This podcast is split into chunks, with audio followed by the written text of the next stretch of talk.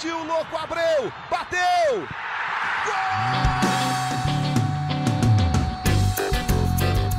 Está entrando no ar o podcast. Sabe de quem? Do Botafogo!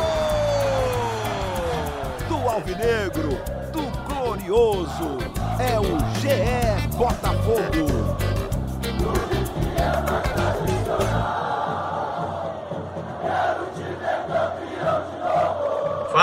Fala, torcedor alvinegro! Tá começando o episódio 60 do podcast GE Botafogo.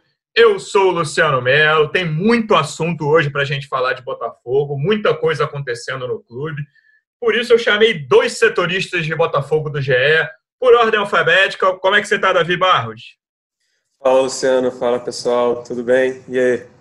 Tudo tranquilo. Tranquilo dentro do possível no Botafogo, porque tem muita coisa acontecendo. E aí, Taiwan Leiras, como é que você tá?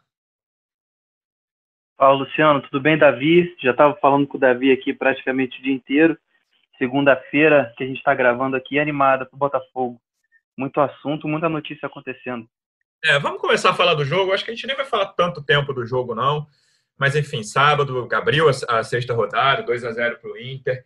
O jogo, mais uma vez, com polêmicas. Mas aí eu tenho um ponto. Acho eu não teria anulado já desde, falando desde cara, já o segundo gol do Botafogo anulado, teria mantido mas eu acho que. Tem, eu sei que tem torcedor que fica chateado com isso. Acho a atuação muito fraca do Botafogo um tema mais importante do que a arbitragem, que a gente vai tratar, claro. Mas foi um jogo muito abaixo, né, Davi, do Botafogo. Assim, desde o início, o, o, o Inter fez um gol no comecinho e já tinha, antes mesmo, com dois minutos, já tinha criado chance. O Botafogo não conseguiu sair das cordas ali. O jogo todo teve períodos um pouquinho melhores mas foi uma atuação muito abaixo do que o time vinha mostrando, mesmo contra o Paraná, que já foi um jogo ruim também, o jogo anterior. Sim, sim, verdade, Luciano. O, que eu acho que o. É claro que o gol influenciou muito nisso, né? O gol aos cinco minutos acaba praticamente com qualquer estratégia dos times que, que você tenha planejado ali, porque é, é, no início, mas enfim. É, o, meu ponto principal eu acho que é a falta justamente daquilo que a gente já vinha falando até no podcast anterior, e nos, nos anteriores até porque o Botafogo tem muita dificuldade em criar. E aí, sem o Honda, que foi poupado, sem o Nazário, que foi que, que começou no banco, e sem o Luiz Henrique, que é o cara que puxava os contra-ataques, isso aí praticamente matava qualquer possibilidade que o Botafogo tinha de, de criar jogada, de, de, de, um escape ali que seja, sabe? Alguma coisa nessa linha, porque quem, quem seria essa outra opção hoje, entendeu? Seria o Guilherme Santos, talvez, ali, no jogo contra o Inter, né? Seria o Guilherme Santos ali na ponta, ou o Juan, que não, não vem bem. Enfim, é, fica difícil realmente para o Botafogo ter essa criatividade mesmo que seja. É, o Botafogo ofensivamente está dependendo muito do Luiz Henrique. Né? Tem um amigo meu que ele mandou uma mensagem quando a gente publicou no sábado que o Luiz Henrique estava fora. Ele falou: Eu mudei meu time no Cartola, botei dois caras da defesa do Inter, o Cuesta e mais alguém que eu não lembro quem era. Porque ele falou: Cara, acho que o Botafogo não vai fazer gol. Eu acho até que o Botafogo deveria ter feito um gol no jogo de sábado, mas ele se deu bem porque a defesa do Inter não levou gol. Sem essa válvula de escape da velocidade do Luiz Henrique, é um meio-campo com muita dificuldade de criar, né, Thay? É, pois é, é, a gente já falou em podcasts anteriores que é, o elenco do Botafogo é um, é um cobertor curto, né? E, e até assim, por, por necessidade do, do clube mesmo, necessidade financeira, está ficando cada vez mais curto, como a gente vai falar um pouco mais para frente no, no podcast. É, então você, você tira ali umas duas, três peças do time titular e já tem um desarranjo assim considerável, né? Acho que foi o que aconteceu um pouco com o Inter. É, nos últimos jogos a gente viu é, o time tentando consolidar ali uma maneira diferente de jogar ali, um pouco mais é, um pouco mais recuada, um pouco mais conservadora. Foi muito bem contra o Galo, foi mais ou menos é, já contra o Flamengo, mas ainda fez um bom jogo. Sim. Contra o Paraná, o jogo já não foi tão bom assim e contra o Inter desandou de vez. É, eu acho que passa por isso também, passa pela sequência que é que é difícil, né? Dois jogos por semana, às vezes dois jogos a cada três dias, três, quatro dias, e um elenco que não, não te dá esse suporte de opções para você montar um time, montar uma estratégia bem feita e montar um time competitivo para jogar quarto e domingo, né? Acho que passa por aí o problema do Botafogo no, no Brasileirão. É, esse ponto da velocidade, eu citei isso aqui depois do jogo contra o Flamengo. Eu acho até que você teve do último depois do Paraná também no podcast. Eu acredito que com todos os problemas que tem, o Luiz Fernando está fazendo falta para esse time nesse momento. Assim, ele saiu no momento em que esse esquema começava a se acertar, né? Foi o grande jogo desse esquema, foi o último dele pelo clube contra o Atlético Mineiro. Hum, e essas opções de velocidade pelos lados, que tanto funcionaram naquele jogo contra o Galo, ele mal ou bem seria uma opção melhor do que eu acho do que o Juan, o próprio Babi aberto, sendo que o Babi fez um bom jogo contra o Inter. Não vou dizer que ele jogou mal, não.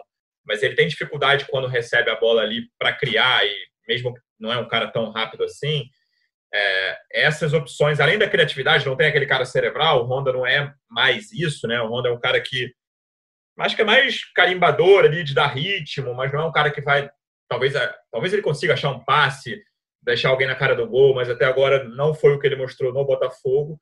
Sem esse cara cerebral, essa criatividade que já poderia ser do Nazário também, que caiu de produção, essa falta de velocidade fica muito clara e expõe muito a dificuldade do Botafogo no ataque, Davi.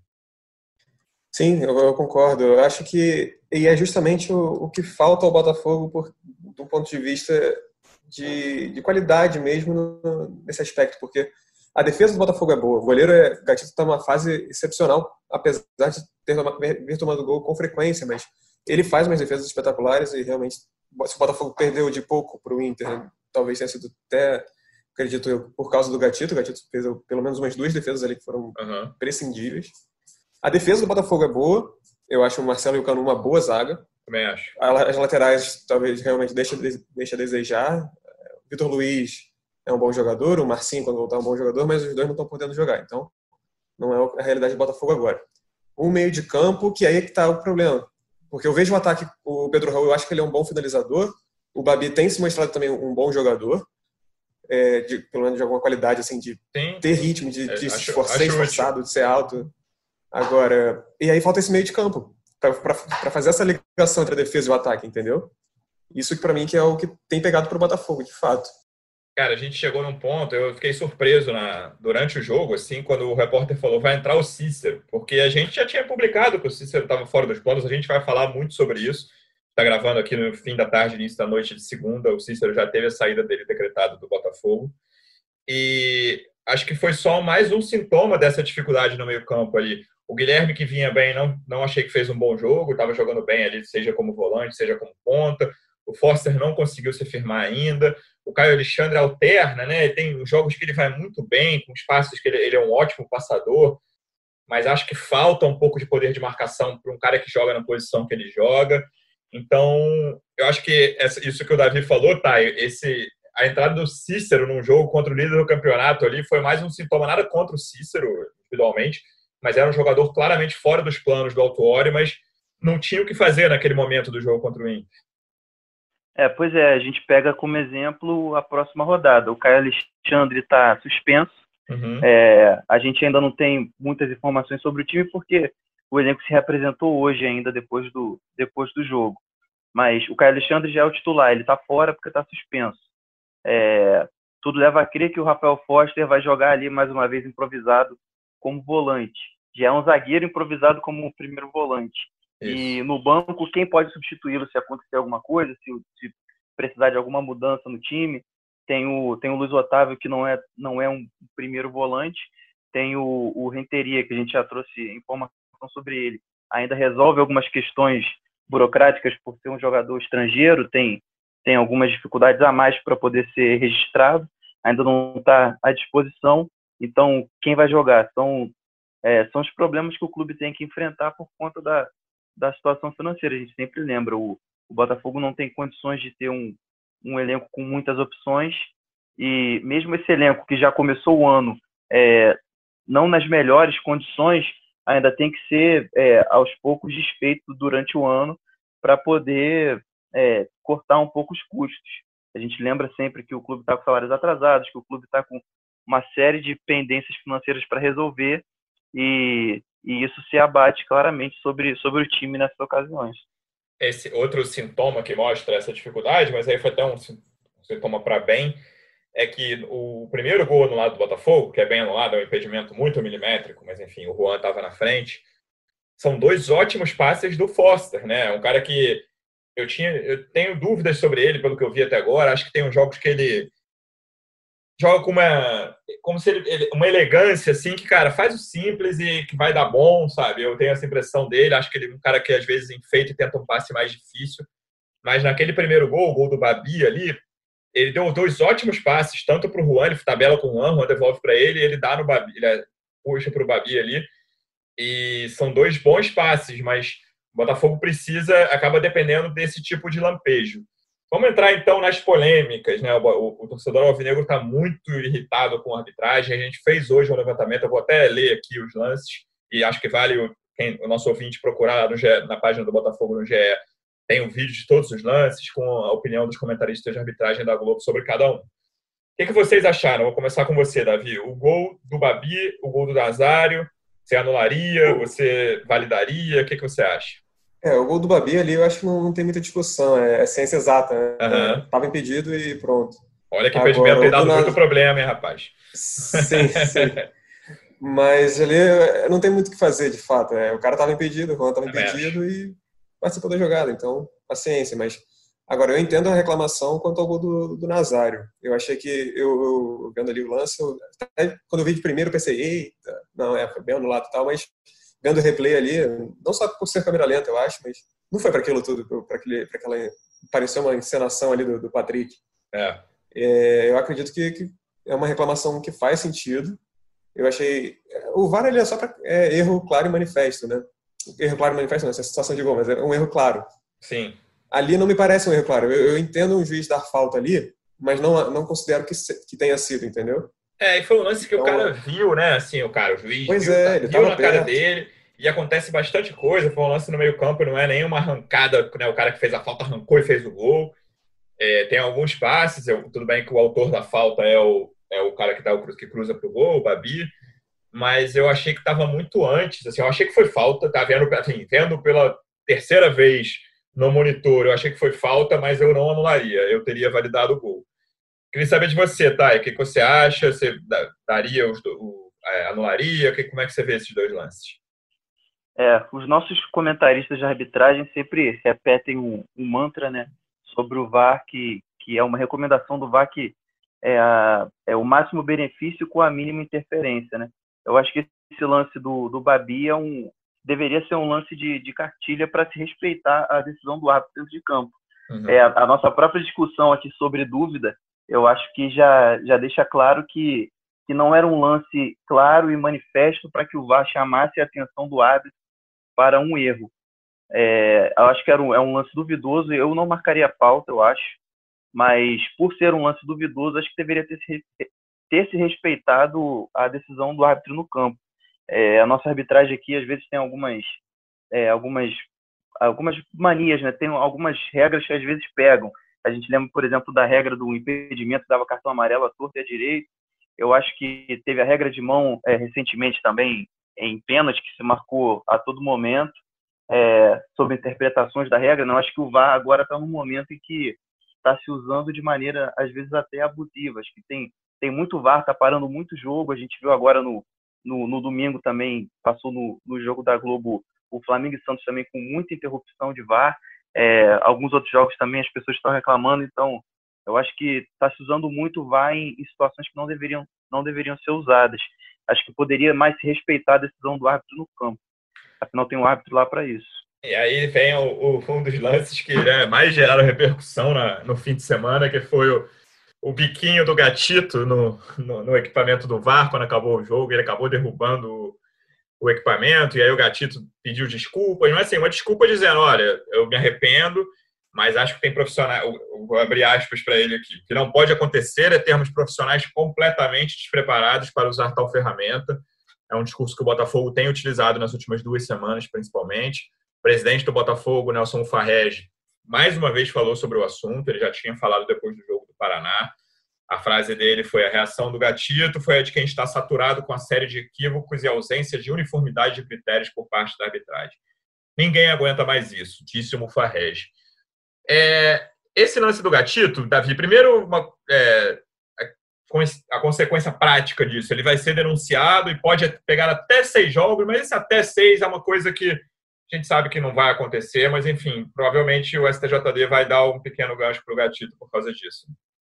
É, o, tem, ele muito provavelmente vai ser denunciado realmente, Procuradoria do STJD, eu acho que deve dar entrada nisso. E, assim, o Gatito tem a favor dele, eu já fui algum, algumas vezes ao STJD lá, cobrir julgamento de não sei quem, etc. Uhum. E eu lembro que eles falam muito do, sobre o réu, sobre réu, por, por ser primário, que quer dizer, não é a primeira vez que ele faz alguma coisa errada, mas é, no espaço de um ano, se ele não tiver feito nada de errado, ele meio que fica, vira réu primário, digamos assim. Uhum.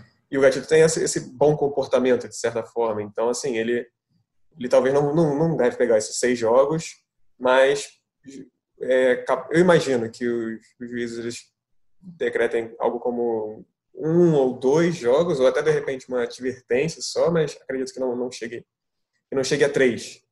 Mas acredito que fique entre esse um e dois, entendeu? Entendi. E tá, esse é um discurso que, que a Botafoguense e a diretoria e os jogadores estão muito satisfeitos com algum, alguns lances que aconteceram nos últimos jogos, né? A gente fez uma matéria aqui nessa segunda-feira, o Gustavo Garcia, vou até enumerar aqui as polêmicas mais reclamadas pelo torcedor alvinegro. Para mim, a mais clara de todas é a primeira, que é aquele pênalti não marcado no Bruno Nazário, uma coisa no jogo contra o Fortaleza lá, que acabou empatado. Acho um lance muito óbvio e me, me espanta que o VAR não tenha chamado. Depois, o gol do o jogo do Galo tem o gol do que foi anulado do Nazário. Não fez falta, mas é um eles o VAR chama o juiz para analisar um toque de braço do Babi na dividida, que eu não consigo ficar convencido. E o que o Davi tocou no ponto de ser chamado para VAR em lances claros, eu não consigo ficar convencido. Também não consigo cravar que não aconteceu. No clássico contra o Flamengo, tem uma expulsão, uma possível expulsão do Mateuzinho numa entrada muito feia no Caio Alexandre no comecinho do segundo tempo, que o juiz dá só amarelo. No jogo do Paraná, que não tinha VAR, vale lembrar, era a terceira fase da Copa do Brasil, não tinha VAR mais uma vez, iníciozinho do primeiro tempo, início do jogo, um pênalti não marcado em cima do Kevin. E no gol do Paraná, a bola trisca na mão do zagueiro, que não pode, o gol deveria ter sido anulado. Agora, no jogo contra o Inter, além do gol não, do segundo gol anulado, a torcida pede muito um pênalti em cima do Marcelo Benevenuto, no primeiro tempo ainda, do Lindoso, aquele agarrão na área, num escanteio que o juiz não deu. Você sente isso deixando os jogadores nervosos? Como é que é está a sensação dentro do Botafogo sobre esses erros e lances reclamados, Thay? É, isso virou uma, uma questão dentro do, do Botafogo realmente, tanto que é, hoje, nessa segunda-feira, o, o presidente Nelson Mufarrege e o vice de futebol, é, Marco Agostini, foram a, até a CBF, tiveram uma reunião lá com, com os responsáveis pela, pela arbitragem da CBF e fizeram essa reclamação formal. Além desses, desses lances que você já citou, nesses cinco jogos, o Botafogo ainda reclama de uma, é, de uma invasão que ocorreu, de uma invasão na área que ocorreu no, no pênalti do Gabigol. Esse ah, é um dos. Do Flamengo, no, no clássico contra o Flamengo, é, é no, no outro final de semana. É um dos. É mais um dos lances que o Botafogo enumerou e levou para fazer uma queixa formal. Houve é, na CBF hoje, na segunda-feira, uma reunião formal entre esses dirigentes e os dirigentes da CBF para tratar sobre, sobre isso normalmente esse tipo de, de reunião não dá em, em muita coisa é. prática, mas é um jeito que o clube consegue, é, acha que pode fazer para pressionar um pouco, para manifestar sua insatisfação, tanto dentro da CBF, nos bastidores, e também como uma satisfação para o torcedor, né? É, dentro do clube a gente vê esse, esse discurso muito forte de, de é, um certo sentimento até de às vezes de, de, de, perseguição. O autor fala muito disso nas, uhum. nas entrevistas. Contra o Flamengo, ele deu uma, uma resposta muito forte sobre isso. E a diretoria também tem dado eco sobre esse assunto. Mas o que aconteceu de concreto, pelo menos nos últimos dias, foi essa reunião na CBF do, do presidente e do vice-presidente de futebol. É, o... Ô, Luciano, complementando um tá. pouquinho o, o que o Taiwan falou, eu acho que eu, eu, vejo mais nessa linha de que é meio que não, é, não seria jogar para a galera, mas como se realmente fosse dar uma satisfação para a torcida, para o elenco, para o autor, enfim, para a comissão técnica e para os jogadores. Porque, de fato, como o Tama falou, isso foi, foi certíssimo. Não, de, como prática, assim, o que, que resolve? O que, que tá, o Nelson Ferreira vai lá, vai falar que ó, é um absurdo isso aqui, isso aqui, isso aqui, isso aqui não está certo, não sei o quê. Mas aí você vai falar, ah, tá, não, tem razão, agora a gente vai ficar mais de olho nisso porque, de fato, é, eu não vejo como uma. Não, não sei o que poderia ser feito de forma prática, mas também não vejo como tendo algum resultado prático, de fato. É, essas reuniões são muito antigas, também acho que não levam a lugar nenhum. A gente voltar a falar de futebol antes, a gente vai falar bastante da reformulação no elenco. Uma pergunta que eu tenho para o Davi sobre. É cedo ainda, né? Para o jogo de quarta. O Botafogo volta a campo na quarta, oito e meia da noite, no Newton Santos contra o Coritiba, que está lá embaixo na tabela, mas vem de vitória. Está em décimo quarto, nem está mais também de duas vitórias, não está mais tão embaixo assim. A gente sabe a condição de Ronda e Luiz Henrique para esse jogo, Davi, ou ainda na, o Botafogo não se pronunciou sobre o assunto? É, oficialmente o Botafogo não, não fala é, uhum. sobre isso, fala ah, isso aí é com, com o autuário, o autuário que pode responder, não sei o quê. Mas o que a gente teve de informação no sábado é que no, no caso do Luiz Henrique não era lesão nenhuma, ele só tinha um incômodozinho na, na parte do, do adutor da coxa, né, no músculo adutor da coxa, que é aquele da parte de dentro da coxa, né? Uhum. E o Honda foi poupado. Então, assim, de fato, os dois jogadores foram poupados mesmo. Se fosse, sei lá, uma final de alguma coisa, o Luiz Henrique provavelmente iria para o jogo, o Honda também. Não é que seja uma lesão, de fato, entendeu? Então, Mas, a expectativa a tendência... é que os dois joguem. Isso, a tendência é de que os dois joguem contra o Curitiba. Eu vi até muita gente reclamando de, pô, mas aí vai poupar justamente contra o líder do campeonato, não se deixa para poupar contra o Curitiba e tudo mais. Eu não, não tenho opinião formada sobre isso. De repente, o autor acha que o Curitiba, por ser talvez um. Não sei, isso aqui é suposição minha. Uhum. É, por ser um adversário talvez menos forte do que o Inter, que é o líder, é, o Botafogo precisa de qualquer forma conseguir o resultado para. Precisa garantir esses três pontos, enfim. Não pode dar bobeira nesse aspecto, sei lá. É, Mas parece de, um jogo um com expectativa, quase obrigação de vitória esse do Isso, exatamente. Acho que é por aí. E, e aí, tá, e a pergunta, né, de três semanas, vai ter estreia do Calu quarta-feira? É, tudo indica, pelo menos é o que a gente tá, tá tendo de, de sinal dentro do clube. É, houve uma expectativa de que o Calu pudesse ser relacionado contra o Internacional, uhum. é, até em redes sociais, em grupos de WhatsApp, essa, essa notícia, entre aspas, começou a, a rodar e ganhar força.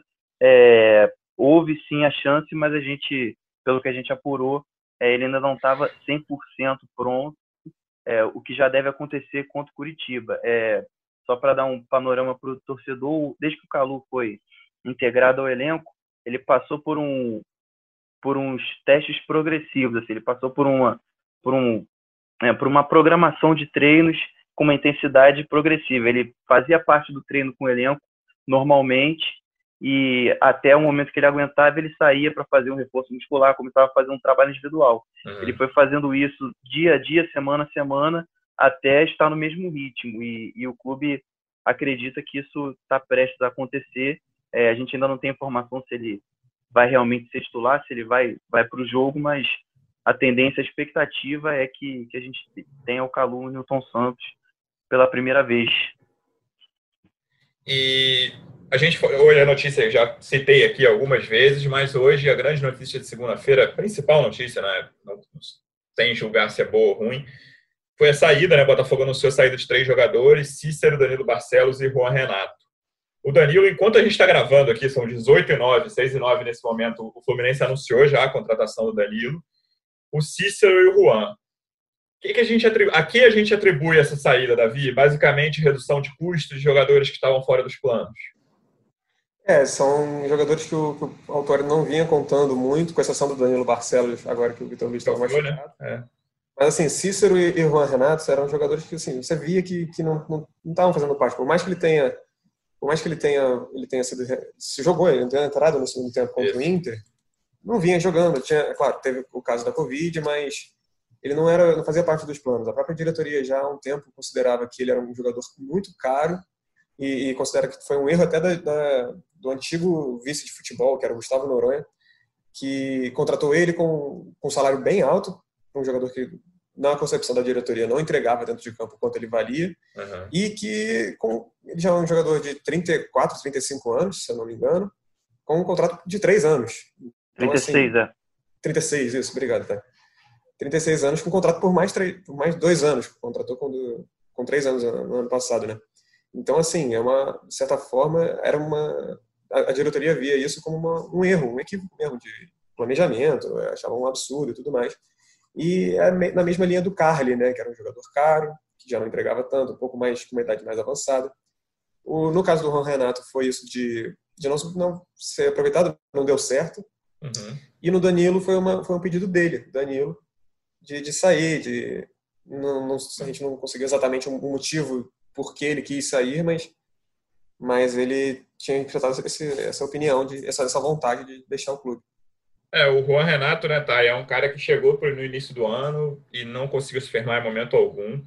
Acho que são histórias diferentes, como o Davi falou, né? O Cícero já foi surpreendente, até pouco surpreendente, vai ele ter ficado para esse ano, que era um jogador já que cujo, cujo salário era considerado muito alto pela diretoria e não era uma peça-chave, longe disso. E o Danilo, desses aí, era o que mais estava jogando em termos de quantidade, né? E acaba indo para o rival. Não sei se ele vai ter tanto espaço assim no Fluminense, tem o Egídio, né, que a torcida odeia o Ourinho, que é o reserva lá. Imagino que ele disputa essa posição com o Egídio, ou seja reserva do Egídio. Mas são jogadores que, na minha opinião, não, não vão fazer tanta falta assim no elenco do Botafogo. É, o desses três, o, o único que de fato pediu para sair foi o Danilo. Ele teve é, é, duas propostas na mesa, né, como a gente publicou mais cedo, do, do Cruzeiro e do Fluminense, e ele escolheu ficar na, ficar na Série A. O. Juan e o Cícero, de fato, são jogadores que, que o Botafogo já queria é, é, se livrar há um tempo, né? E, e a estratégia que a gente já, já tem falado aqui em alguns episódios, é, o Juan, por exemplo, o Juan Renato era a quarta opção para a zaga. Tinha o, a dupla de zaga titular, Marcelo e Canu, e o Foster na frente dele. Uhum. Então, para ter um, um, um jogador é, que, veio, que veio contratado, que veio com salário mais alto que garotos da base, por exemplo, para ser a quarta opção, eles, pre eles preferiram se desfazer desse cara e deixar o Souza, que é um garoto recém-promovido, como, como essa quarta opção. Eles ainda têm três zagueiros. O Cícero é, uma, é, uma, é, é um pensamento parecido, né? um raciocínio parecido. É, o Cícero era reserva do Caio Alexandre, está é, chegando agora o, o, o, Renteria também, que é outro reforço que ganha bem menos do que o Cícero e o, e o clube espera, espera que ele vingue. Uhum. Então, para ter um cara desse no banco de reservas, é, é preferível ter uma aposta dentro da, dentro da situação financeira que o clube vive hoje.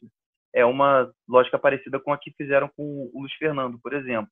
Um jogador que tinha um, um, uns salários ali é, mais altos do elenco, é, que projetava-se que ficaria no banco, porque a gente tem um ataque titular hoje com Pedro Raul ou Matheus Babi, Luiz Henrique e Calu. Uhum. Então, para ter jogadores com, salário, com salários mais altos no banco, eles a diretoria está preferindo apostar nos, nos, garotos da base, na formação, é, por uma questão de necessidade. O clube não, não tem dinheiro, o clube não consegue honrar com essa folha salarial.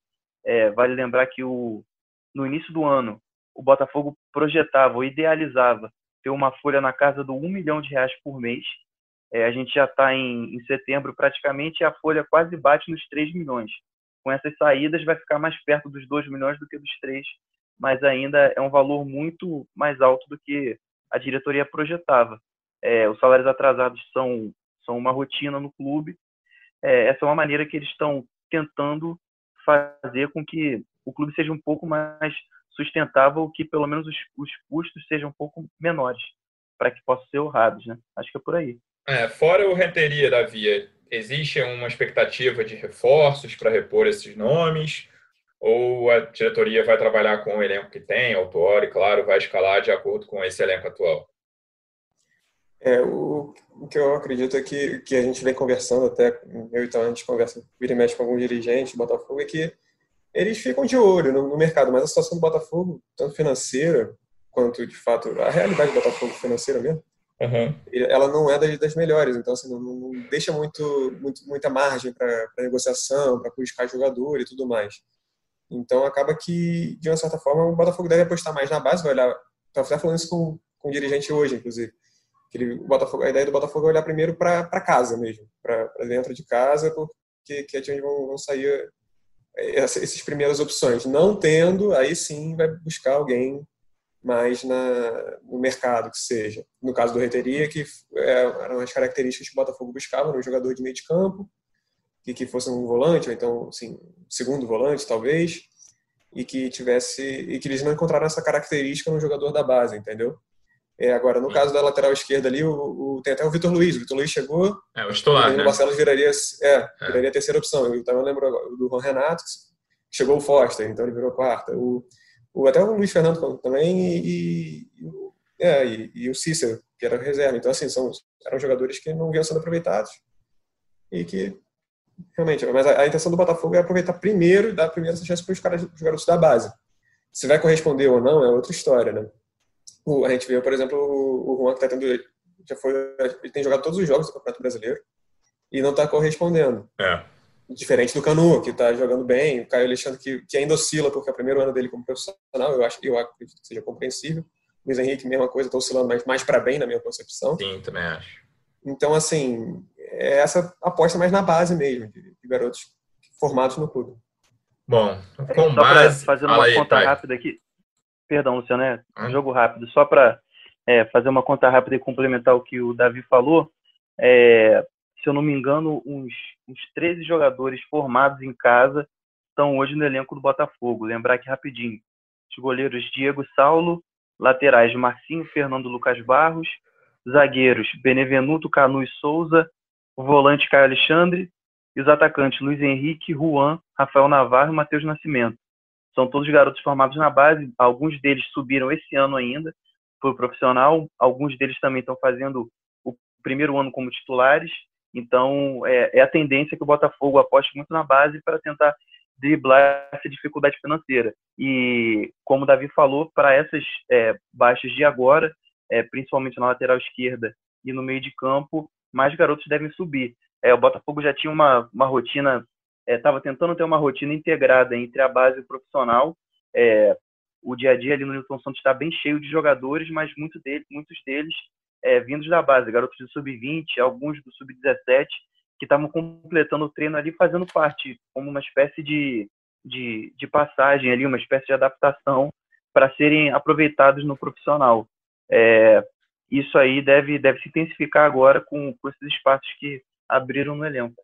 É, tô bem curioso. E, o, desculpa, Luciano, só complementando também o que o Thay fala, é, o Paulo Tuori, ele fala muito disso, né, de querer juntar, fazer uma coisa meio, como ele fala, uma visão sistêmica, ele gosta muito de falar que tem uma visão sistêmica do futebol. Mas é isso, que, de, de juntar, é, fazer esse elo entre a, entre a base e o profissional e dar o maior valor possível para a base mesmo, de chances e tudo mais. Sim. Eu estou bem curioso para ver como é que ele vai montar esse time na quarta-feira, provavelmente tendo à disposição Honda, Calu e Luiz Henrique. Assim, é o, são as, provavelmente os três jogadores nos quais a torcida mais deposita esperanças, né? pelo menos no setor ofensivo, tirando o Gatito e o Benevenuto. Estou bem curioso para saber o que vai acontecer. E na quinta-feira a gente vai voltar aqui com o resultado, com a análise de tudo que aconteceu no jogo. Davi, obrigado pela presença mais uma vez. Valeu, Luciano. Valeu, Thay. Valeu, torcedores. Um forte abraço. Valeu, Thay. Obrigado mais uma vez. Valeu, até breve. Valeu, pessoal. Obrigado pela audiência. Torcida Alvinegra, quinta-feira a gente está de volta com tudo de Botafogo e Curitiba. Um abraço.